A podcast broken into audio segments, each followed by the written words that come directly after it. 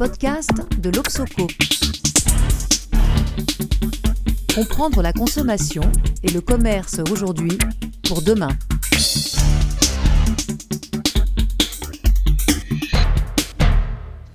Chers auditeurs, bonjour et bienvenue dans ce nouvel épisode de Société et Consommation, le podcast de l'Obsoco. C'est Philippe Moitié aujourd'hui qui est aux pour un épisode qui sera consacré au crédit à la consommation. Vous le savez peut-être, depuis l'origine, l'Obsoco s'efforce d'identifier et de comprendre les grandes tendances qui transforment le modèle de consommation. Et une de nos grilles d'analyse consiste à considérer que la dynamique des comportements est pour une large part le produit de la manière dont évoluent d'un côté les idéaux auxquels les individus sont sensibles, leur goût, les imaginaires qui les font rêver, les valeurs auxquelles ils adhèrent, idéaux qui définissent pour eux euh, ce qui est souhaitable.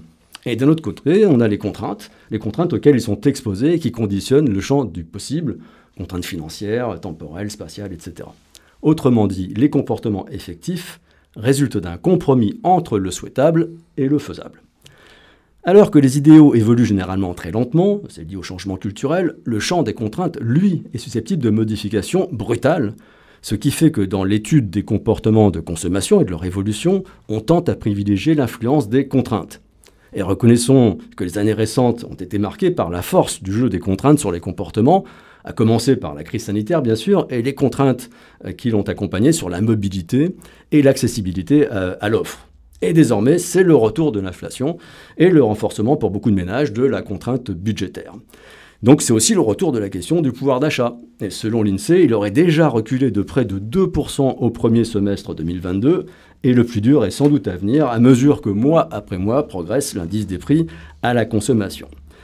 Pour faire face à cette conjoncture défavorable, les Français seraient de plus en plus enclins à puiser dans leur épargne, voire à recourir au crédit à la consommation. Alors, le crédit à la consommation comme amortisseur de crise euh, de manière plus structurelle, doit-on le voir comme un stimulant du vouloir d'achat et un encouragement à l'hyperconsommation Ou bien peut-il jouer un rôle actif dans la mutation en cours vers un modèle de consommation plus soutenable? Pour tenter d'y voir un peu plus clair sur ces questions, j'ai le plaisir de recevoir aujourd'hui Stéphane Priami. Bonjour Stéphane. Bonjour. Vous êtes directeur général adjoint de Crédit Agricole SA. Et surtout pour notre propos, vous êtes directeur général de Crédit Agricole Consumer Finance, plus connu pour le commun des mortels en France en tout cas, par sa marque Sofinco. C'est bien ça. Donc je voudrais articuler notre conversation autour des deux polarités que je viens de rappeler, hein, les, idéaux et les contraintes, en commençant bien sûr par, cette question des, contraintes, voir comment les Français sont en train de modifier leur comportement financier hein, pour faire face à la crise, mais je voudrais qu'on garde un peu de temps pour aborder comment le crédit à la consommation peut être un levier actif de la transition du modèle de consommation. Alors commençons par le crédit à la consommation, son évolution de manière un peu structurelle et surtout, dans la conjoncture actuelle de retour à l'inflation euh, et de tension sur le pouvoir d'achat, qu'est-ce que vous ressentez du poste d'observation privilégié qui est le vôtre? Bah, plusieurs choses. C'est vrai que les, choses bougent en ce moment de manière assez, euh, assez euh, forte, notamment suite, je pense, à la crise du Covid, qui a été un accélérateur très fort. Donc peut-être quatre ou cinq tendances majeures. La première, euh, c'est un peu enfoncer une porte ouverte, mais elle est, elle est très importante, c'est la consommation euh, sur le web qui a cru de manière extrêmement forte et donc euh, par construction, le crédit à la consommation doit être présent aussi de manière extrêmement fluide et dans les parcours clients que peuvent avoir les vendeurs, les distributeurs, etc. etc. Deuxième fait très saillant, les gens sans rentrer forcément dans des crédits à la consommation longs, comme on faisait au auparavant, aiment bien avoir des souplesses euh, de, règlement et de paiement. Et c'est la raison pour laquelle euh, le paiement euh, fractionné, le paiement en N fois, le paiement en trois fois en général, hein, assis en France sur la carte bancaire, se développe énormément. il est aujourd'hui entre 13 et 15 du, du, marché, alors qu'il était quasiment rien. Il y a encore cinq ans, c'est un phénomène vraiment très marquant. Troisième phénomène de consommation, sur lequel bien sûr il faut que le crédit à la consommation bouge, c'est les usages. Aujourd'hui, la propriété perd euh, euh, de, son, de sa vertu euh, et les gens veulent pouvoir utiliser les choses. Alors ça on, commence va en reparler tout à l'heure. Là, on, bascule dans Donc le ça, ça, ça, ça commence bien sûr par euh, des objets très simples, mais euh, ça passe aussi beaucoup et de plus en plus sur le véhicule, sur les véhicules et la mobilité. Alors, le troisième facteur qui va euh, faire bouger et qui commence déjà à faire bouger la consommation des, des, des Français, euh, c'est l'approche la, la, green, hein, le souci euh, d'essayer de faire avancer le green. Alors, sur plusieurs aspects. Le premier, bien sûr, sur la mobilité, sur les véhicules. Alors, c'est une contrainte hein, de toute façon, puisqu'il va y avoir les fameuses zones à faible émission qui mmh. vont euh, obliger euh, les Français euh, euh, ou certains d'entre eux à changer de véhicule pour des véhicules moins, moins polluants. Et là, je pense que le crédit à la consommation aura un rôle central. deuxièmement, vous avez tout ce qui tourne autour de la rénovation des logements, puisque là encore, hein, avec les approches de, passoires thermiques, on va devoir traiter ce, problème. Et puis vous avez un troisième aspect qui est très, important. les Français, les consommateurs veulent de plus en plus consommer durable, veulent de plus en plus consommer réparable, veulent de plus en plus aller sur de la seconde main, voire de la troisième main. C'était le cas sur l'automobile, mais ça devient le cas maintenant à peu près sur tous les, les sujets. Donc voilà un peu les, les différents euh, euh, phénomènes de consommation qui bougent vraiment, vraiment, vraiment beaucoup. Mais je voudrais vous entendre sur le, les aspects strictement conjoncturels. Est-ce que cette tension sur le pouvoir d'achat des ménages se traduit déjà euh, dans, dans, vos affaires hein, par une montée du recours au crédit? Euh, Est-ce que, euh, face à des fins de mois difficiles, le crédit devient un soutien pour traverser la crise? Ben, je dirais qu'à aujourd'hui, euh, pour être très franc, non, parce que euh, pendant la période du Covid, il y a eu une accumulation euh, sur les dépôts à vue des, Français qui a été assez importante. Alors bien sûr, il y a des cas qui sont très difficiles, hein, et je ne généralise pas, mais dans la majorité des cas, les salariés ont pu bénéficier pendant cette période d'une plus faible consommation tout en ayant des revenus généralement maintenus. Et donc on, part, le point de départ de, cette nouvelle période avec la montée de l'inflation est un point de départ où les gens ont des dépôts à vue assez importants. Alors après, est-ce que ça se traduira par un recours accéléré au crédit à la consommation? Euh, oui, certainement, euh, pour acheter des biens euh, et peut-être en rallongeant de quelques mois ou d'une année euh, le, la durée de remboursement ou en recourant un petit peu plus euh, à un paiement fractionné. J'apporte un élément de, de, précision. Vous avez très justement fait remarquer que pendant la crise, effectivement, l'épargne des ménages s'est accrue. Hein. La Banque de France estime qu'il y a un surcroît d'épargne d'environ 170 ou 180 milliards d'euros, ce qui n'est pas vraiment pas rien. Sauf que quand on regarde la, répartition de cette épargne, elle est très concentrée sur les 20% les plus riches. C'est quasiment la totalité. Hein. Et en réalité, euh, à la fois les données bancaires et les résultats des enquêtes telles que celles que l'on mène à l'Obsoco montrent que, les, au contraire, en bas de l'échelle sociale, la crise s'est plutôt traduite par une dégradation de la situation financière des ménages.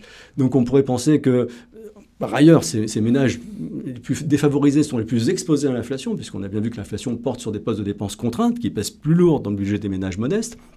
Donc, en, en, gros, on est, on est, à peu près certain qu'aujourd'hui, en bas de l'échelle sociale, classe moyenne inférieure ou carrément euh, en bas de l'échelle, enfin tout en bas de l'échelle sociale, il y a des vraies tensions aujourd'hui sur le pouvoir d'achat des ménages. Donc, vous êtes en train de me dire que vous n'observez pas que cette tension est en train de se d'être gérée, hein, au moins par une partie des ménages, par un recours croissant au crédit. En tout cas, non. vous ne le voyez pas chez vous. Non, honnêtement, à aujourd'hui, euh, non.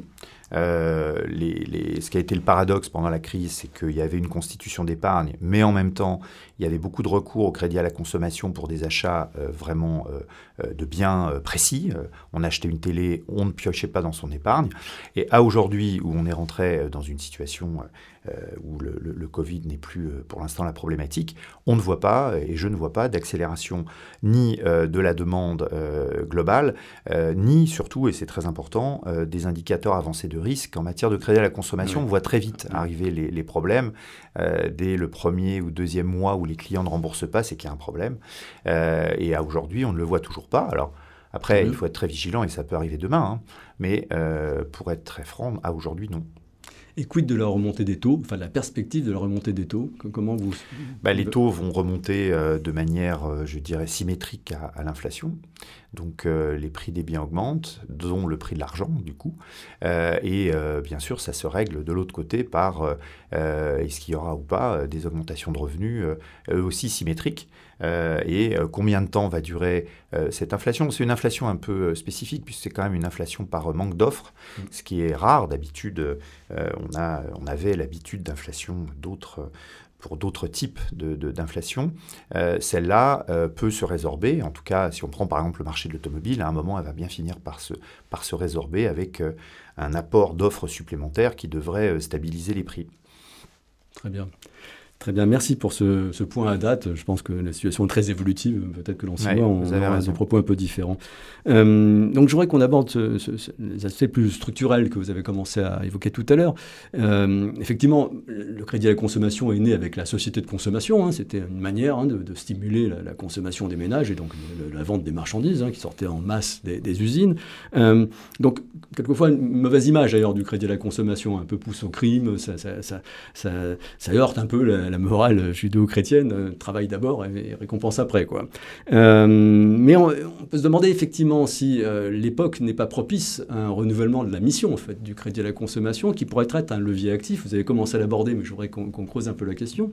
Un levier actif de la transition vers un modèle de consommation plus, bah, plus sobre, plus compatible avec les enjeux environnementaux et du côté de vos entreprises partenaires, d'ailleurs, parce que vous êtes souvent, euh, entre vous et le consommateur, il y a souvent euh, des entreprises partenaires. Euh, celles-ci sont en train d'explorer des modèles serviciels. Peut-être que ça va créer de leur côté des, des, besoins de financement qui sont spécifiques. Alors j'ai noté, vous avez beaucoup communiqué sur la question, un accord avec un grand constructeur automobile, Stellantis, qui vous met de plein pied, hein, encore plus fort qu'auparavant dans la location. Est-ce qu'on pourrait commencer par ça déjà, voir comment vous vous positionnez par rapport à la mobilité automobile automobile alors sur, sur, la mobilité automobile, plusieurs points. Le, premier, la location longue durée, puis c'est de, de, ça dont, dont il s'agit, ça existe depuis très très longtemps, mais c'était essentiellement réservé aux grosses flottes mmh. euh, de véhicules des entreprises. Euh, la Poste, qui voulait acheter 500, euh, 1000 voitures, le faisait en location longue durée. Ça ne concernait pas les particuliers, qui très souvent achetaient leurs véhicules, je dirais de manière un peu classique, j'achète mon véhicule, je fais un prêt sur 4, 5, 6 ans, et je rembourse tous les mois mon véhicule. Ça va être aujourd'hui rendu extrêmement difficile parce que la transition euh, vers l'électrique pose deux problèmes qu'il faut régler. je pense que le crédit à la consommation peut aider à régler ça. Le premier, c'est le prix. Euh, l'électrique coûte euh, globalement plus cher que le thermique, c'est un constat. et deuxièmement, il y a une problématique de valeur résiduelle. Je prends un exemple. Hein. Que vaut euh, un véhicule électrique euh, aujourd'hui qui fait 500 euh, km d'autonomie, alors que l'année prochaine, il en fera 700 et dans deux ou trois ans, il en fera 800 ou 1000 Qu'est-ce qu'il vaudra dans 5 ans? Et donc, je pense qu'aucun particulier, aucun professionnel, parce que ça concerne aussi les professionnels qui veulent acheter des camionnettes, des camions réfrigérés, etc., qui vont avoir la même problématique que les particuliers, comment je fais pour ne pas avoir à acheter le bien faire un crédit et me retrouver dans 5 ans avec un bien dont euh, je n'ai pas la capacité euh, euh, professionnelle à, juger de la, valeur. Donc la solution, c'est, elle existe, c'est donc la location longue durée, et les gens vont, je pense, aller massivement sur ce vecteur, parce que c'est le seul vecteur qui apporte une forme de sérénité. Alors, c'est le cas hein, sur la, voiture, mais c'est le cas aussi sur tout un tas de biens aujourd'hui où les gens préfèrent un usage à la propriété. Je peux vous citer euh, l'exemple de la téléphonie mobile. Aujourd'hui, mmh. euh, beaucoup de téléphones se louent, euh, ne s'achètent plus, mais se louent, et on en change ainsi tous les deux ou trois ans quand on pense qu'ils sont obsolètes. Mais, ça change votre métier, du coup. Là, vous n'accordez pas un crédit à des particuliers, vous aidez un prestataire à financer la location longue durée. Expliquez-moi votre rôle. oui, Ça, ça, revient un peu pro même. Dans un cas, le client achète sa voiture et on lui fait un financement et on fait tout, bien sûr, pour qu'il puisse le rembourser. Dans l'autre cas, on va lui mettre à disposition le même véhicule et il va nous payer tous les mois une location. Ça ne change pas fondamentalement le fait que d'un côté, on a un bien euh, et de l'autre côté, on a une capacité à rembourser ou à payer un loyer. Euh, notre métier reste, reste fondamentalement le, même. D'accord. Donc vous avez parlé de mobilité, de téléphonie. Euh, est-ce qu'on peut imaginer d'autres domaines où le, le, financement de la, consommation, peut-être qu'il faut arrêter de parler de crédit à la consommation, le financement de la consommation pourrait être un vecteur d'accélération de la, transition écologique. Vous avez parlé du logement tout à l'heure. Oui, je, pense qu'il euh, faut euh, pouvoir, euh, bien sûr, sur le logement, assurer les financements pour les gens qui veulent rénover leur, leur logement, mais il faut peut-être aller un peu plus loin et pouvoir aussi fournir, parce que c'est souvent un peu le, le, cas, et c'est parfois un peu difficile, les diagnostics qui vont avec, hein, euh, et puis essayer que ce soit des diagnostics les plus neutres possibles euh, au service des, consommateurs, et puis même aller jusqu'à euh, proposer des intervenants sécuritaires hein, dans lesquels on a, on a confiance et qu'on peut conseiller aux clients. C'est un point important sur cet aspect-là. puis il y a un troisième aspect mais on, pourra y revenir, qui est bien sûr sur la consommation durable, où on a un, rôle fondamental à jouer. Alors justement, consommation durable, est-ce que vous ne pourriez pas avoir un rôle de stimulation, d'encouragement? Je, je, raisonne à haute voix. Hein. Par exemple, en modulant les taux du crédit selon le caractère plus ou moins vertueux des produits dont il s'agirait d'assurer le financement. Alors vous avez totalement raison, donc c'est ce qu'on va essayer de faire. Et euh, la, vertu, en fait, recouvre plusieurs, euh, plusieurs aspects. Il y a bien sûr la, pollution directe. Certains frigidaires, je prends l'exemple des frigidaires, vous m'excuserez, mmh. mais certains frigidaires polluent plus que d'autres. Donc bah, il faut effectivement qu'il y ait une incitation financière à prendre ceux qui polluent moins, qui d'ailleurs en général sont un petit peu plus chers que, que les autres. Donc euh, il faut bien sûr que l'incitation financière soit, soit, soit, très favorable. Mais il y a d'autres vertus. c'est la réparabilité et c'est la durabilité. et avoir aujourd'hui donc vous avez des notes hein, euh, qui permettent de mesurer euh, la réparabilité et la durabilité d'un bien. Et bien évidemment, il faut qu'on puisse s'engager euh, sur des financements prioritaires et bonifiés pour les biens les plus réparables et les plus durables. Sinon, on n'entrera pas dans une économie de recyclage et dans une économie durable. Et on continuera peut-être un peu comme maintenant. Hein, peut-être qu'on peut dire qu'on consomme beaucoup, mais surtout on gâche aussi beaucoup. Mmh. et quand on prend des, des matériels et qu'on est obligé de s'en débarrasser au bout de 3, 4, 5 ans, c'est dommage parce que souvent l'utilité reste la même à la sixième ou à la septième année. Donc il faut s'assurer de la durabilité des choses. Donc vous êtes en train de nous, dire, si j'ai bien compris, que vous allez prochainement proposer une gamme Alors on le fait bien sûr avec euh, nos partenaires parce que ils ont, comme vous le disiez tout à l'heure, hein, on est dans un système où où tout le monde vit euh, ensemble. Hein, et donc, euh, nos partenaires euh, ont intérêt à, vendre, nos clients ont intérêt à acheter, et nous avons intérêt à financer. Donc, le, cette espèce de trio magique doit se retrouver effectivement sur des financements préférentiels sur les biens les, les, plus durables. Et puis, il y a une dernière étape qu'il que, que ne faut pas oublier, c'est qu'on doit s'assurer, et ça, c'est un de nos rôles je dirais presque éthique, de la finalité du bien, que, que, devient le bien euh, une fois qu'il est sorti du circuit. Et donc, euh, tous les systèmes de, recyclage doivent être euh, regardés et on ne doit s'engager que si on est à peu près certain qu'il y a un recyclage correct des choses. on n'est pas là, bien sûr, pour financer et, je dirais, se moquer de ce qui se passe au bout de 3, 4, 5 ans. Au contraire, il faut s'y intéresser. Très bien. Dernière question, je, prolonge cette dynamique vers un modèle de consommation plus, vertueux. On évoque souvent le modèle de l'économie de la fonctionnalité. La location longue durée, c'est presque une étape vers l'économie de la fonctionnalité. Je rappelle en gros, hein, ça consiste à offrir des effets utiles aux consommateurs, des solutions à leurs problèmes, mais le prestataire reste propriétaire des ressources matérielles qui permettent de fournir les, dits effets utiles. Euh, évidemment, si on arrête de vendre, de mettre à disposition le, produit, il n'y a plus besoin de crédit à la, consommation par définition. Donc, quelque part, si on, si on, devait aller dans cette direction, c'est une menace pour votre industrie, mais en même temps, ça renouvelle les besoins de financement, car le prestataire, lui, devient euh, à la tête d'une activité extrêmement capitalistique, puisqu'il reste propriétaire des ressources. Est-ce que vous avez déjà commencé à réfléchir comment euh, vous, en tant que banque, peut-être d'ailleurs au-delà du, crédit à la consommation, hein, comment une banque peut se positionner dans la promotion de ce modèle d'économie de fonctionnalité qui semble avoir des vertus écologiques? Alors là, vous, avez euh, totalement raison. Et donc, il y, a, deux axes. Je vais vous donner deux, exemples. Le premier, c'est encore sur la voiture. On a parlé de location longue durée comme mode de financement de la voiture que vous souhaiteriez acquérir.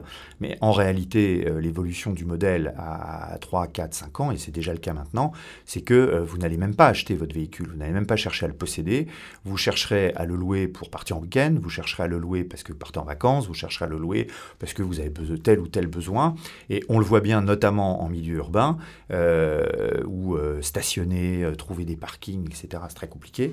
les gens, en tout cas moi je vois chez les jeunes, c'est flagrant, la possession d'un véhicule n'est plus du tout euh, une vertu. Mm. Par contre, pouvoir à tout moment le louer, ou parce qu'il euh, faudra inventer des systèmes euh, qui permettent d'assurer euh, cette location. Je vous cite un exemple, si tout le monde veut louer des voitures au mois d'août, eh ça va être compliqué. Donc il va falloir avoir une approche un peu préférentielle et c'est les logiques d'abonnement donc, qui, peuvent, qui peuvent avoir lieu. Et nous, par exemple, au Crédit Agricole, on s'est porté acquéreur d'une entreprise qui s'appelle l'Isis Rent, qui fait de la location courte durée et de l'abonnement dans, dans 600 de vente dans toute l'Europe. Et pour nous, c'est une évolution majeure du modèle de crédit à la consommation. Je, vous donne un deuxième exemple on a créé une, société euh, de location où on va permettre, euh, vous citiez l'exemple tout à l'heure, à euh, un distributeur qui possède un bien de le louer à des clients.